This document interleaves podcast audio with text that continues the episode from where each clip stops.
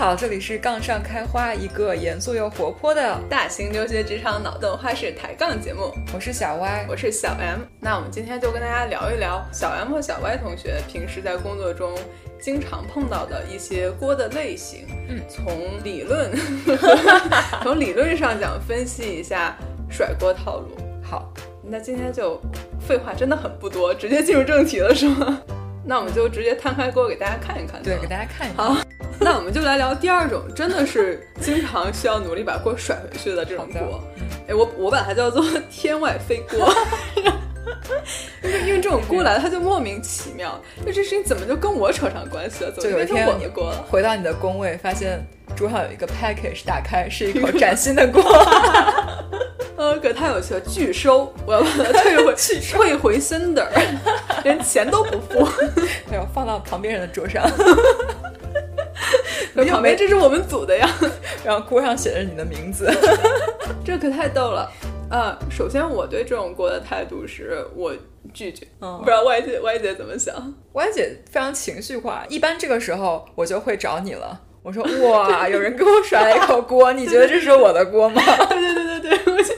我发现 Y 姐是一个特别善于自省的人，她就有的时候她她会来跟我分析这件事情，你说我是不是做错了？因为有的时候就是，比如说吧，我收到一口锅，然后这时候我觉得，哎，我好像没啥问题，但是同时我又觉得是不是我自我感觉太良好，所以这个时候我就会找找找 M 姐，就问说这事儿你觉得是我的锅吗？我可以描述一下。然后 M 姐有时候说，嗯，好像你也有点责任。会有的时候觉得说，我觉得不该是你的问题，就是我很担心我的责任我没有承担得起来，所以我会去找一下别人。嗯，整体来说，Y 姐其实是一个很自省的人，她其实看到过以后。后会自己先判断一下，我是不是应该把它背起？哎，我好像没买这个呀。但是我我自己可能没记账，我看看银行怎么说。发现你真的花了这个钱哦，那我就收着。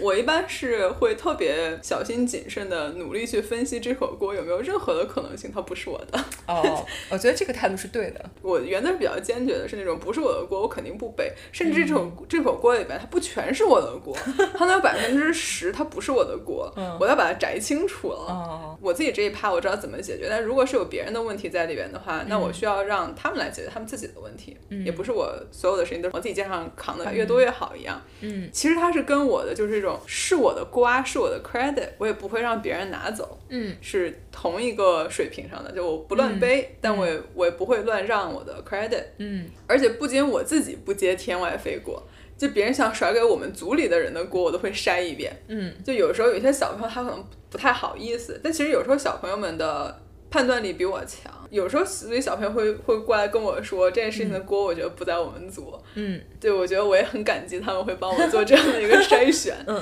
因为组里的人的锅就等于我的锅，我的锅其实就约等于我老板的锅，所以我不能自己乱背，我乱背也是在给老板揽锅。嗯，有道理。但有的时候有点办公室政治的意思，就是有些锅它就是莫名其妙就甩给你们组，虽然你知道这个锅它。不是我的，然后但但就是甩也甩不掉，甩也甩不回去。那这种时候的话，我会让老板知道这个事情到底有多少的成分是我们，有多少的成分是别人，这样他还可以去在他碰到其他大佬的时候，他可以有理有据的拉扯一番吧。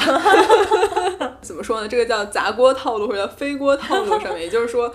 别人如果甩过来一口天外飞锅，我要如何拒绝他？嗯，那天外飞锅飞过来的路径呢？嗯，我我自己见过哈，主要有这么几种。就第一，第一种就是，虽然咱们俩不好意思把自己的锅甩给别人，那总有别人好意思。就是，因为我们接的锅也不是 out of nowhere 就自然出了一个锅，我们接的锅总是别人甩过来的。是的，就不管事情到底是怎么样的，那总有人觉得反正不是我的错，千错万错都是别人的错。那第二类。他的路径基本上就是大家互相有点推卸责任吧，就好像有点事情他说不清楚，是就这件事到底该谁做，或者以前你说你做，就我记得你说过你要做，可是后来你没做，或者是这一趴本来就是一个责任的灰色地带，然后也不是很清晰，然后哎刚好是这趴出错了，到底这个锅是谁的？听着很像我们家做家务的感觉。家务最清晰的就是全都自动化，那个交给机器人做的事情是最清晰的，其他有一些灰色地带。好的吧，在这一趴呢，我们想给出的解决方案呢是尽量做好有理有据。你平时开完会的时候，你就发一个会议记录，在这个会议里边谁说要做什么东西，嗯。嗯，就给大家记录下来，然后直接发给这个会里面的所有的参与会者，嗯，这样以后万一出了什么问题，大家扯皮的时候也算是有理有据，不存在 A 说 B 做，B 说 A A A 要做，嗯，最后讲不清楚到底是谁的锅的问题。嗯嗯嗯，其实我觉得做 documentation 这个事情真的是在公司有一些事情上，嗯，就是唯一的解决办法。是呢，还有第三类飞锅套路，它的路径基本上是这样的。我感觉对方其实有点得寸进尺，嗯，就是他会觉得你为什么没有替我做这件事情？也是之前有网上一些戾气比较重的一些言论，会觉得有些人会把你的帮忙，嗯，当做理所当然。然后你没帮了，他反而会觉得你有你有错。我觉得会有这种情况，就是这件事情我可以做，但是你不能怪我我没有做这件事情，可能就跟跟我们刚才上一点说互相推诿，也也不完全一样，但是是一个进阶。对，就这些事儿明明不在我身上，我当然可以把所有事情都做了。是的，是的。但是为什么？对 对，就是这种。那我也可以怪你，你为什么没有做？那时候谁早站出来甩锅，谁就占据了道德制高点嘛。感觉这种情况其实就怎么说呢？我我如果好心愿意多做一点，那是我好心。嗯。但是不该我做的事情，你非要把它强按在我头上，我总是觉得很难受的。嗯。那还有第四类飞锅套路，是我叫他无功有过。嗯。就我可能私下里帮了你。嗯。但是这件事情呢，我帮了你的时候，你也没给我。Recognition 你也没给我刮，你也没给我分到什么功劳。嗯。但万一这件事情后来出了问题，嗯，你有点把它砸锅砸在我头上了。我觉得这时候可能也不是砸锅，有的时候就是溯源吧。我自己的个人有的时候会非常担心这一点，就是你在给别人你的 PPT 的时候，哦，这一点我就特别害怕，因为也有出现过类似于。PPT 吧，我们做的时候都是有一定的观众，然后我们会有机会来解释。有的时候上面可能一些数字，我们虽然有打角标，说这里有一些 assumption 怎么样，但是有些人就会直接看了这个 slide 就 take it at face value，就是直接拿过去用，对，然后就会导致很多问题。对的，那个时候大家也没有办法去理解，那只能回过头来找你。这时候其实也不是甩锅，就是有点溯源，到底问题是什么样子的。但是我个人是不太喜欢这种状态。是的呢，嗯，而且有的时候我会发现另外一种比较恶劣的情况，就是他拿了我的东西去。present 完了以后，那大家夸这个 insight 很好的时候，就觉得啊，你这个分析做的很不错，然后发现这些很有意义的的东西。嗯，他也没有给我任何的 recognition，他也没说这个事情是我做的。嗯，但后来大家突然觉得，哎，你这个数字好像不太对的时候，他就立刻甩锅啊，那我就不知道了，这是那某某某做的。然后哦，对对对，就是给你功劳的时候就高高兴兴接下来，但是说，哎，你这个方法好像有点问题，哎，隔壁组也是这样做的，然后他们这样做了，我们就觉得可以，那我去问一下隔壁组，这个锅就已经到了你的身上。嗯，是的。是不是就很奇怪？对对，所以其实我后来发现讲不太好听的，或者是不太和平的，就有些有些同事有点像是类似于抢了功劳一样，就明明这件事情是我做的，但是你拿出去 present 了一番，也没有给我任何的 recognition。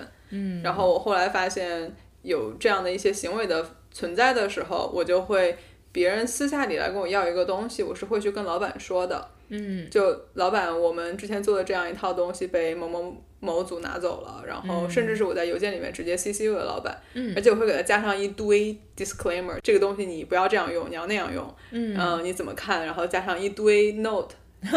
这就这些东西是相当于有了一个 documentation 吧，这样以后一旦有有锅，我就会拿出来说，那你是不是用的不太对？对，一说到这个，我想到之前我有一个项目，就做了一个非常 ad hoc 的东西啊，但是还挺有意思的，就我们组自己用，后面就可能有其他组知道了，就觉得很有趣，就要了我的一些 slides 啊什么的，然后还有要我的 code。当时我有一个想法，就是我要不要把它变成一个更 generalized 的 project？既然大家都有兴趣，我是不是可以这样做？然后。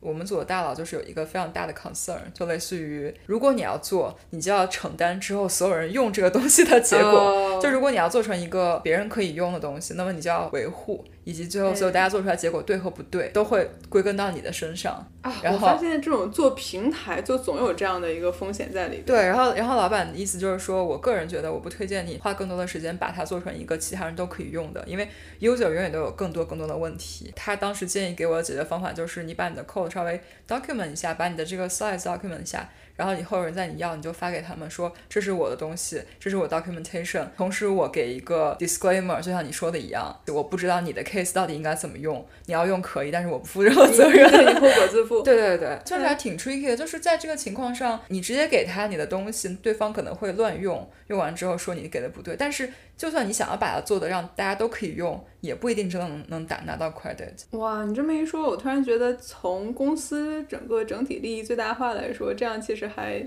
挺不好的。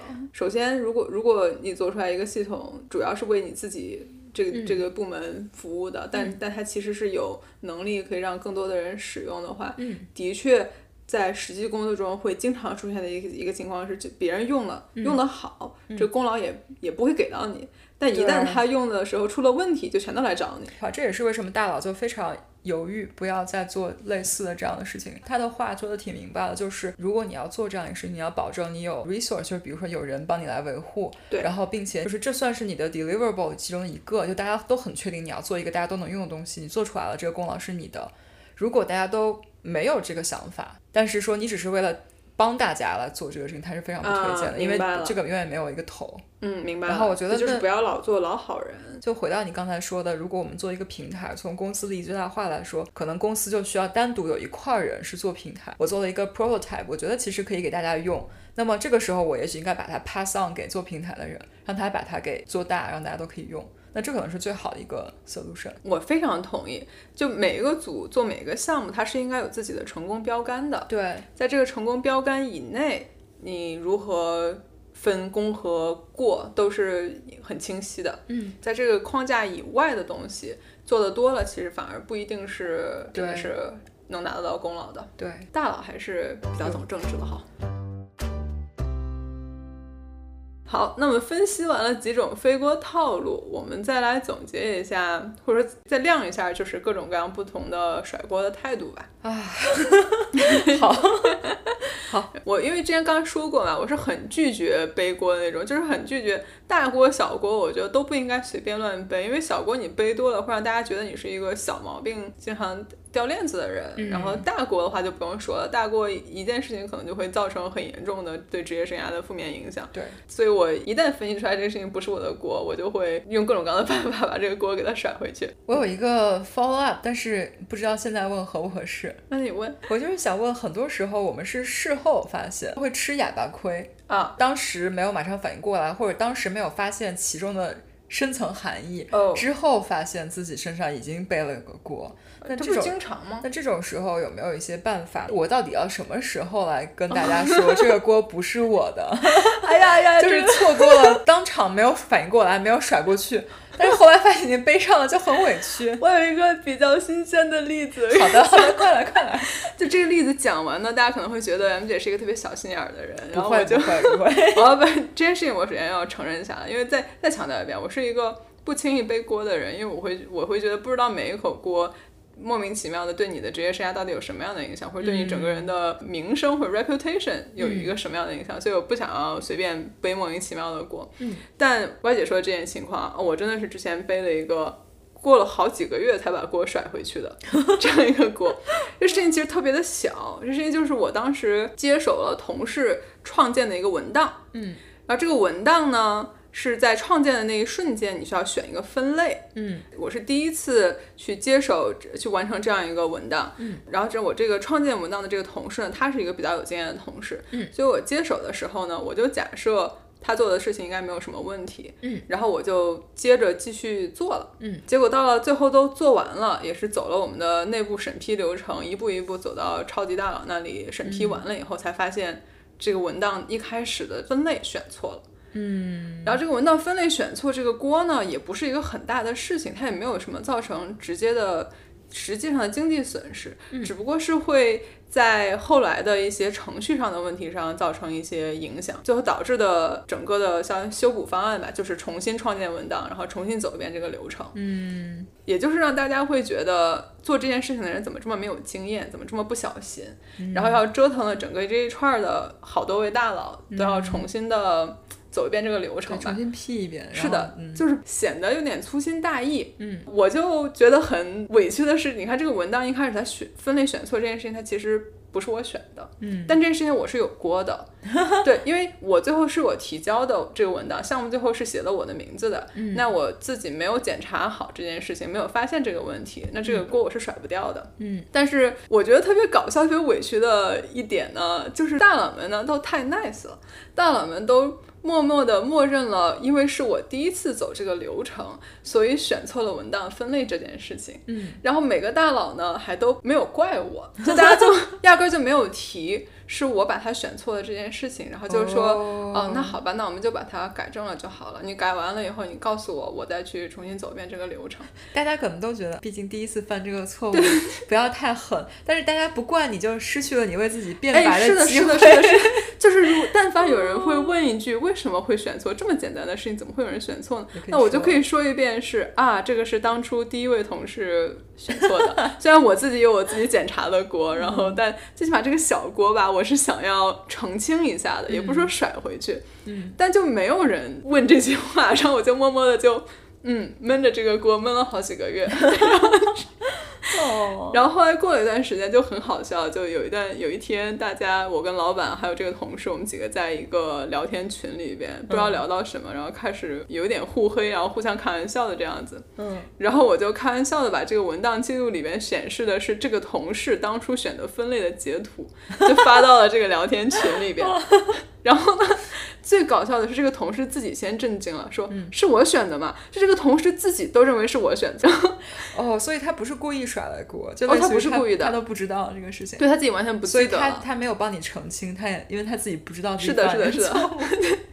对，但是呢，就事隔了好几个月，嗯，就也不知道当初为什么就这么的小心眼儿，然后但就觉得这个锅不想背，就不想莫名其妙背起，然后后来也是跟这个同事说了一下，然后其实后来有了一个比较相似的事情，就是这就这个同事莫名其妙又 nearly 坑了我一把的那种，但他也不是故意的，然后后来我就两件事情跟他一起提了一下，然后同事以后就说，哦，那我会注意的，嗯，啊，我觉得太不容易了，感觉忍辱负重几个月。终于等来一个机会 为自己澄清，也也没有澄清到很高 level，就最后就只是我老板知道，就这件事情不全是我的锅吧，然后可能再往上的很多级大佬还会觉得是一开始的这个人的锅。嗯，我觉得这是一个挺好的例子，这也回答了我刚才的问题。然后，但是同时我又觉得，如果你一直没有等到这个机会，你觉得你会把这事儿放在心里放多久？呃。逮到机会，你还是会给自己澄清一下，对吗？我是会的。嗯，我当时这个情况就属于真的是你都不知道要如何澄清，因为真的是没有人怪了你，这可太不容易了。对，但但这边我其实想还想说的是，有时候你可能嗯甩锅也就是一个玩笑的形式，也不需要那种整个闹到老板面前。说当时我也不是说揪着我这个同事去老板面前说，老板你看是他的锅，不是我的锅。对对，这也是我刚才想的问题，就是什么样的事情才值得你去澄清？是不是大部分的锅其实你都是？以一种如果有机会可以澄清很好，如果没有到一定程度，其实你也没有必要分得那么清楚，或者说专门找机会去澄清。我后来发现是这样的，就如果这个锅有严重到需要澄清的话，那它是会被提起来的。哦，好。就比如说你老板给你一个反馈，说你当初搞砸了这么一件事情，嗯，然后他举了一个例子，这个时候你就可以说啊，其实当时这件事情不是这么回事儿。哦，这你就有了澄清他的机会。其那么。我可不可以认为，如果这件事情一直没有让我澄清的机会，说明他其实可能问题也不是特别大，哎，对，没有必要想太多，有可能是，嗯，那这样就 让自己心里舒服一点。是的，是的。第二种这个甩锅的态度，是我我其实发现 Y 姐比较比较多的是这样子以柔克刚的一一种甩锅态度。哎，我还要说，这个以柔克刚这个情况还是 M 姐教我的。就是有的时候我拿到一个锅，我会 freak out，整个人就是哇哇哇，什么情况？这明明不是我的锅，为什么掉在我头上？然后 M 姐就说，哎，你有没有什么事情可以做一做，让自己稍微把情况缓解一下？嗯，然后这也是我有的时候尽量能够处理的方法。我觉得我的性格。有一部分还是比较叛逆或者逆反的，就是明明不是我干的事情，如果你非要怪到我头上，我当时整个人会是会有点暴躁的，就是 可能会爆炸。现在在家工作还好，就给了我两分钟跟 M 姐 check 一下的机会。就如果在办公室那种当面你直接跟我这样说，我可能真的会一瞬间就非常不开心，保不准做点什么事儿出来。不会的，不会的，Y 姐实在是太夸大了。对，然后我前一段时间吧，一个例子就是，反正我们这边因为很多组会有一些项目，其实很像，就大家可能都是平行进行的。然后它虽然像了，但是是跟大组，就是跟 business team 走的，就每个人的产品不一样。虽然你们东西很像，然后整个 process 很像，但是就是属于各家自扫门前雪。然后你这个 process 走的什么样子，你们要做什么变化，我们是不会互相沟通的，因为每一个产品都不一样。对，就基本上是我们组里自己说了算。然后因为就是我们组的这个大佬，他要求比较高嘛，就是类似于我真的要知道你们这个过程、这个项目每一步是怎么做的，然后我要保证它每一步都是正确的。如果有什么意外发生，比如说你这个失败了，或者有一些 exception，我要第一时间知道，因为我们的每一步都是时间非常的紧。然后，所以在大佬的 push 下，我就做了很多很多自动化的这种 monitoring，来确保每一步的 execution 没有问题。所以我们就有很多时候，当这个平台或者说当数据有问题的时候，我们已经知道了，然后我就会很快的来改，改完之后它就继续正常了。还有一个 background 就是我们组有很多乱七八糟的东西在在运行，然后我也有自己建了自己的一个进程，嗯，然后所以有的时候它有问题的时候，是我就会觉得可能是我自己的进程的问题，嗯，因为只要其他组不说话，我就认为他们都没有问题。然后那我就只要修我自己的就好，因为其他组的也跟我没有关系，别人也不会帮我修，我就修我自己的。对，所以就之前有一次情况，就是我们又出问题了，然后我就自己又修了，修完之后就我们就过了。结果过两天之后，有其他组过来说，而且是到了 deadline 了，他们才发现有问题，而且是其他组告诉他们的，然后他们就过来找我们组说，你们是不是有这样的情况？他们是想要叫我们一起，就是大家如果都有这个问题，我们就可以大家团结起来，就是跟另外一个组说，哎呀，你们要等我们一下。因为我们大家都有这个问题，不是我自己的锅，是大家一起。哦。然后这个时候他们就发现我们组没有这个事情，因为我可能之前已经发现我已经修完了，他们就有点说，那为什么你没有这个问题呢？我就说，因为我们组之前一直有这些我们自己 build 的一些额外的功能，所以就有这个 monitoring，我就很快就会知道。然后因为我这之前经常出问题，所以我自己也经常修，所以就很快，然后这件事就过去了。结果。反正后来就是我从其他的途径有听到，其他组就说这件事情上我们组有一定的锅，尤其是我，就是说我自己只修自己的，然后我没有把。这些每次修了什么告诉别人，我自己的理解是，你把你自己家这块扫的太干净了，天然后别人家滑倒了，就说你为什么不提醒大家这个雪需要扫？然后我就觉得说，我特别委屈啊，因为首先我们已经说明白了，每个组都负责自己这一块，然后我也不是说我自己多么优秀要做这些，只是因为我们组要求，然后你们组大佬没要求，那我也不能说你们也做这些，也很怪啊。我我们是要做这件事情，像是老师发了作业，老师说你要做作业，然后我做了作业，然后我自己检查了好几遍。检查完了，可能我把自己错题改改完了，然后你没有检查，你交上去让错了，然后你怪我。说没有告诉你，你是不是应该仔细检查这些数字？首先我都不知道你做了啥，对吧？我惊了。然后其次，我的错误也不一定代表你的有错误。当然，你也可以跟我说，是因为我自己的 communication 不够好，然后我没有 leadership，就是我应该每次看到错误的时候都想一想啊，大家是不是也犯一样的错误？然后我要提醒大家。然后这个事情也是我可以做，但是同时我要这样做的话，别人会觉得我莫名其妙。为什么你犯了错，你觉得别人会犯一样的错误？对呀，anyway 都让我觉得有点奇怪。但是后面呢，我觉得因为我跟 M 姐聊了，然后包括跟我老板也聊。了，大家都还是一个比较比较积极的方案，说说这件事情确实问题可能不太在我，但是如果大家要这样怪起来的话，大家私下会觉得说是你的问题，你为什么不提醒大家一下或什么的？那么我也就可以顺水推舟，就是说哦，我过去不知道大家都会有这个问题，然后我自己做了一些额外的功能。那大家既然现在都有这个问题，我就可以带着大家一起来做一下这个额外的功能，我可以跟大家分享一下我做了什么。以后我每次在做改进的时候。我也就可以跟大家都提一嘴，如果你们有兴趣的话，我们可以一块儿做，就是这样，就把一个哦，别人觉得你没有带他们一起做东西，变成那既然你要怪我没有带，那我就带着你们一起做。虽然我觉得这样很怪啊，就是我我有什么资格带着别人一起 做？大家都是各自都很有能力，就是我觉得这件事情最诡异的就是，我觉得大家都不需要我来带大家做任何事情，因为每个组自己的 process 都很顺利。每个组大佬的要求不一样，嗯，我是不觉得说我要提醒其他组做什么事情，这就是我觉得最奇怪的地方。但是 最后这件事情的结果还是可以，我有跟大家 communicate 一下，就是说啊，我做一下我们组的经验分享，不是说我到底有多么聪明或多么厉害，而是。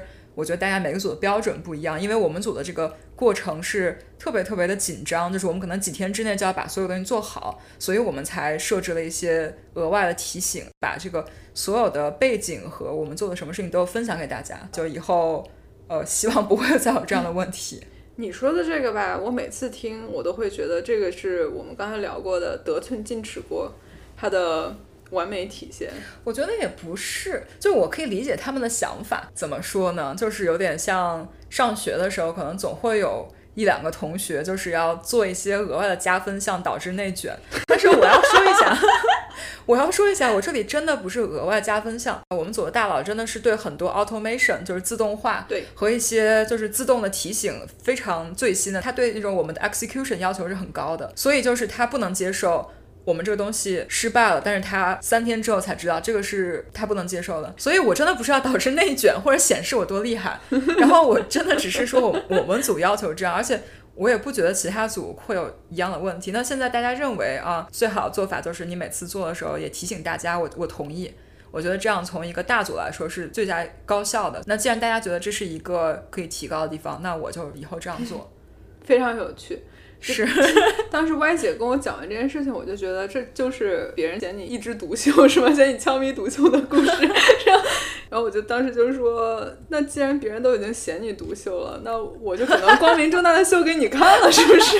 那我就来介绍一下我的成功经验。因为这个时候你还要警惕另外一种行为，就是别人觉得你这一趴做的特别好，那别人就会说，那不如你帮我们也做了。这是另外一种形式。这个我倒一点都不担心，因为就是为什么我一开始没有跟大家说这些，就是因为我们的这个。Process 是完全分开的，嗯，不可能出现谁替谁做或者谁帮大家全做的这种情况。也正是因为我们这个是如此的独立自主，所以。我就完全没有想过其他人会需要我提醒，或者我需要去告诉别人要做什么这样的。非常有趣了，嗯，但是也确实是啊，这是一个 leadership opportunity，对吧？也行吧，就是我可以就是站起来说，带大家一起做一下这个事情。是是，虽然这跟我初衷完全不一样，可能就变锅为瓜了，是不是？我觉得这个很难变成一个瓜。退一步来说，就是为什么大家会在这件事情上扯皮？就归根到底，因为这件事情不是一个特别 shiny 的东西，就是它是一个比较繁琐、比较没有意思的一块。所以大家可能都不愿意花更多的时间在上面。哎，可太有趣了。呃，这个咱们刚才聊的这种是四两拨千斤或者以柔克刚的情况，就非要甩给我一口锅，我可能只能想一想如何把这口锅变成一个对自己更有利的情况。嗯，那第三种我一般怼锅的态度，也就是就正面怼。就 是你非要说这件事情是我的锅，那我就把邮件找出来，就直接正面对。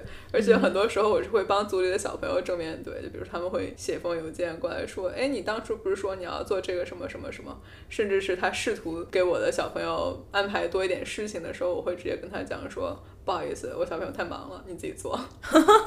我好喜欢这样的老板啊！对，这个时候就体现出来老板对自己的支持的必要性了。因为有的时候就不需要多说，直接 CC 老板或者直接转发给老板，嗯，然后老板可能一句话就把它给怼回去了。嗯，那这里顺便给大家一个小技巧吧，就是当这种事情出现的时候，先不要着急答应，不要着急 着急说让对方怎么样，先跟老板说一下，老板给建议之后再接。对，就还是还是想一下吧，就是这锅接之前，你要想到这锅不仅是你自己的锅，还是你老板的锅。嗯，所以有锅来的时候，去让老板看一眼，看老板怎么说。嗯，正面刚这方面，我我好像记得有被正面刚过。哦，真的吗？对，然后就不是故意的，然后那次特别尴尬，是因为我确实说了那个话。对，就是好像直接翻出来 Slack message，然后我当时就特别不好意思，就真的是记错了。然后，但是我当时也不是甩锅，而是可能我告诉别人要这样做，然后，然后，但是他就这样做，然后没有用。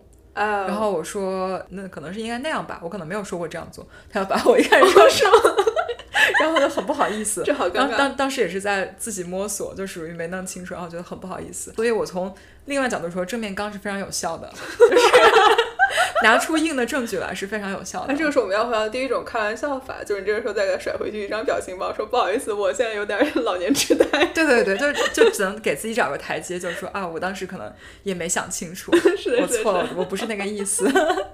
然后这里我们说一下，就是你正面刚的时候，你的态度可以很坚决，但是你的语气不一定要很咄咄逼人或怎么样，你的语气还是可以很好的。哦，对对，就是给对方一个，我只是摆事实啊。我没有针对你的意思，但是这个是就还是对事不对人。对对对对对，回到回到这个状态，非常同意，非常同意。我有被正面刚过吗？然后想想，应该肯定是有的吧，嗯肯定是有的，就是自己记不太清楚的情况。对对对，呃，我肯定是正面怼过别人的，就是 有那种把整封 email chain 呃打出来，然后 attach 在邮件里边，直接怼他脸上说。几个月前你这么说的，我记得我应该也有过这种，就是说之前大家都 align 好了，然后现在不同意了，或者突然反耳。但是我记得他们也有一招见招拆招，就是说那是当时，当时我这样说没有问题。现在 A、B、C 什么都变了，那我的答案就是不一样。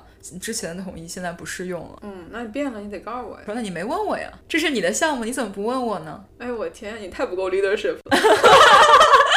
这个一般是其他上面怼下来的，就是那种最后总会回到自己身上，就是你没问呀，你这是你的项目，你自己 follow up 多一点，你就会知道。这这就是每个人甩锅的水平不太一样，就有时候高下立现，就是有的时候就你能把这个事情怼到是你 leadership 不够不够 proactive 的问题，嗯，也还可以把它怼到是啊你的项目我只是为了出于好心帮你啊，这事情怪不到我头上的问题。对，然后就大家自行选择吧，就挺难的。啊，整期节目呢，又是让我们回想了一遍最近 背过的锅。我们之前也提到过，我们就还是不停的在背锅，只不过是背锅的形式呢越来越多，可能每件事情都不太一样，但套路可能其实都差不多，就那么就那么些吧。嗯，我们这一期节目想要传达的重点。也是最后到了划重点环节，就是建议大家经常要总结和反思你背过的锅的种类。嗯，然后从理论上讲，你尽量不要一直背同一款锅，是，也不要在同一个类型上面越背锅越大。啊，这里当时跟 M 姐讨论，M 姐也说过，就是说的是你不要同一类型自己的锅越来越大。但是随着你的就是级别上升，随着你的队伍壮大，你手下的人的锅其实就是你的锅，对的，还是会越背越大的。但是只是说在同一类型的问题上你犯的错误是应该减少的。对的，就你不要一开始的时候你一个小数点影响几千块钱，到后来你一个小数点影影响几百万块钱，这样就是典型的同一个类型的锅越背越大，对吧？是是是。好，又建议大家呢，要对常见的甩锅方法进行一些讨论总结，摸清楚这个锅的飞锅轨迹，嗯，然后要躲开这些天外飞锅。很多事情你是不一定真的要当它发生你才见到的，就我们有的时候会有一些 indicator，还有一些你可以甚至把这个轨迹事先给预判出来。是的，那你知道这件事情到最后可能会落在你身上，那你提前就可以有一些预防措施。哎，你这么一说，我好像有有干过这种给老板打预防针的事情。嗯，我就记得有一次开会，是一个多个部门合作的项目。嗯，他们呢，在我们这个部门呢，只叫了我。嗯，然后但是其他部门叫的人呢，都级别比我高，都是一些大佬。嗯，最后大家就开始分分配工作的时候，嗯，就想要给我们组多分配一点。哦，厉害了。然后我呢，就人微言轻，当面怼也不太好怼。嗯，然后我就什么都没 commit。我就表示我要回去跟我老板聊一聊，嗯，然后回来以后我就立刻跟老板说，老板他们好像想要给我多安排点工作，但我什么都没 commit，下我建议他们都过来跟你聊一聊，但我认为这个工这个工作不应该这么分配，我认为比较合理的分配是这样子，嗯，然后就给老板打了个预防针，然后后来老板再再去下一次会议的时候，他就知道大概会有什么事情发生，嗯，这挺好的，感觉这是事先预判了。另外，有的时候你是能躲的，然后就也就是下面我要说的这一条，就是如果有一些人或有一些事情上经常会出现甩锅这样的事情发生，那么你就在加入的时候要事先做好准备哦，对吧？就是总会有一些组会有一些人，他的名声就是他永远是对的哦，对吧？对，那你跟他合作的时候，你就要再三确认你们的 alignment 是有的。然后再三确认你们有一些 email，或者说就像刚才 M 姐说那样，开完会写个 notes，就是为了有一天如果你们要开始分锅，那么你是有这些东西可以作为证据的。也不是说保护自己，就是其实说到底多大点事儿嘛，不就是谁受点委屈吗？是的。但是如果你自己特别在乎这个事儿，而且你知道对方可能会有这样的行为，然后你又不愿意接受这这种莫名其妙飞过来的这些责任，你是可以事先做点准备。另外，我和 M 姐总结一下，就是我们就非常不推荐大家主动甩掉自己的锅，就把自己犯的错误甩到别人身上。当然，原因也是我们俩都不是很能接受，并且也没有很很好的能力能够做好这件事情。就是我自己不愿意接别人硬甩给我的锅，所以我也是己所不欲，勿施于人。对对对对对，大家听众如果有能力，当然可以试一下。大家就是后果自负，也想听一下大家其他甩锅经验。如果你们有成功甩锅的那种经验，也是欢迎跟我们分享一下。我们也是很想再学习一下如何更有技巧的甩锅。是的，嗯。这期录的可真的是 开心。不知道大家听了以后会不会一脸迷茫？就是大家老在说锅，说锅，锅到底是什么意思？锅其实就是你背黑锅嘛，犯了一个错，然后我们叫背锅侠。对，就是你把这些不太好的东西，把这些名声啊、委屈啊，把这个事情承担的责任啊，然后就。放在自己身上。是的，嗯，所以我们这一集聊到现在，如果还大家 太晚了，我们其实有点 lost 的话，没办法了，你可能只能呃再回去从头听一遍了吧，太长了。哦，这期节目也是我们两个好像史上第一期就一直在不停的分享自己干了哪些窝的事儿的，是可窝囊了，真的是，也是欢迎大家在评论里面或者是。微信啊，什么方式跟我们分享一下？我们发现其实很多甩锅背锅套路都是很像，可能只是同一类问题在不同的呃例子上的一些体现。是的。然后另外同朋友们如何成功的把一些锅给推回去，这些经验也是非常宝贵的。因为我觉得我。回头看一看，我是真的没有什么 说，哎，我发现这是个锅，然后给推走了。我好像没有这种特别得意的 这种经验，每次都是发现，哎呀，又被扣了口锅，或者是发现，哎，自己又犯了个错误，那我就承认了，好像就没有很积极的在防御的推锅。嗯，非常有趣。当然，可能你们那边平时见到的锅还不够多吧？我们这边就是大家平时相互甩锅甩的特别频繁。因为我觉得像你说技术部门对吧？你无非就是那些事儿，你写了点什么代码，嗯，然后你算了些。什么数字？嗯，算一些什么数字？可能你每次算的不一样，可能有的时候自己犯点错误。你说写点什么代码？到底是谁写的？怎么写错的？你直接去看那个 commit 记录就行了。这没有什么好甩，就是你自己手动把那个改了，现在崩了。那你说能怪谁？这没有办法。更多的还是一些小的锅，就是 communication 上，或者说一些这个时间线上大家没控制好这样子的。有道理，嗯羡慕，不要羡慕，就是有的时候自己很生气，就是说，哎，怎么突然不 work？到底是我要看看是谁干了这个事儿？到底是谁做的这个改动？回去一看是自己。对，那这种时候你就没办法了，生气，气自己，那怎么办呢？其实，嗯，职场上背锅能是多大的事儿呢？可能也不是多大的事儿，不是多大的事儿，其实说到底就是很小的事儿。而且有的时候你就是，就算刚刚那个说谁改错了，一看是个同事，然后会找别人。然后你三年前改了个啥，别人根本不记得。对，真的不记得。对，然后那又能怎样？这个事儿其实。真的不大这个事儿，是。还是你的情绪稳定和你的工作就是身心愉悦，然后跟大家的关系比较好，可能比较重要吧。对，在不影响你个人的这个情绪上，就是有些锅，嗯，你也不是非要摘的那么清楚的，就是你想摘的时候就去认真的摘。像我之前有一个老板说过一句话叫 “choose your battle” 嘛，对对对，就类似于你只有这么多精力去干这些事儿，如果你花很多时间在背锅甩锅，然后这些事情上，你可能就没有空来做真正的工作。嗯，是的。但是如我想，如果你甩锅甩的炉火纯青，没有时间做工作这件事情也可以甩到别人身上。要不是你们给我这么多锅让我处理，我也 我也觉得进阶了，毕业了，毕业了。对，但是就 anyway 就需要大家脸皮有不同的厚度来做这些。新东方甩锅学校二零二零届毕业生，它是烹饪学校下面的一个分支吧？厨具分舵。好，那我们今天的分享大概就到这里了。嗯，也是希望大家能够少背锅哈。对，还是回到我们本期节目的初衷。那欢乐的时光过得总是这么快，又到了时间说拜拜。在我们下次节目跟大家见面之前，祝大家的生活都能杠上开花，节节高。